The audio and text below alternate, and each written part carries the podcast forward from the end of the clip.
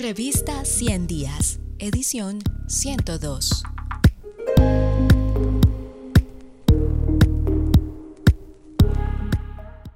El proceso constituyente y el ataque a Casa Verde, por Darío Villamizar. En paralelo con el proceso constituyente de 1990, el gobierno nacional preparó una operación militar consistente en el ataque a Casa Verde, región de dominio de las FARC-EP, donde funcionaban sus principales campamentos y realizaban los contactos políticos para adelantar su particular proceso de diálogos y negociaciones.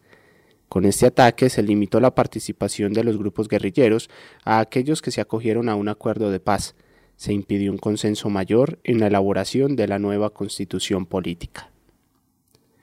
A la orden de Atención Cae Centella se inició la Operación Colombia, el ataque a Casa Verde en la región del río Duda, hasta entonces bastión de las Fuerzas Armadas Revolucionarias de Colombia FARC-EP.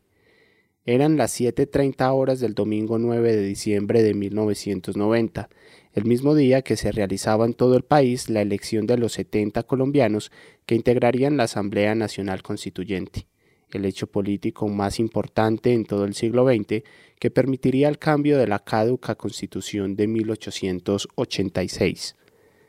Para entender este ambiguo momento de guerra e intentos de paz, es necesario remontarnos cuatro años atrás, cuando el liberal Virgilio Barco asumió la presidencia de la República como sucesor del conservador Belisario Betancourt.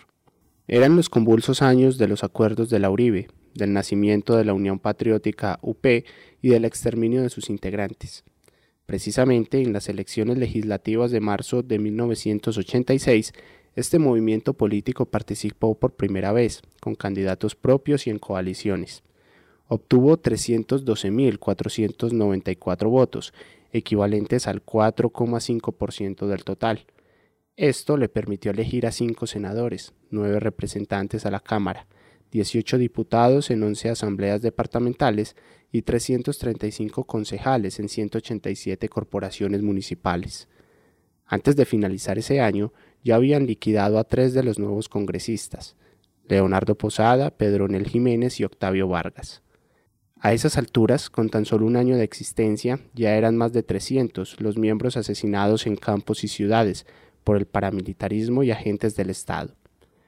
Antes de cumplirse el primer año del gobierno de Barco, el acuerdo de la Uribe con las FARC-EP comenzó a diluirse. En junio de 1987, frentes de esa guerrilla emboscaron y aniquilaron un convoy que transportaba militares en el departamento del Caquetá.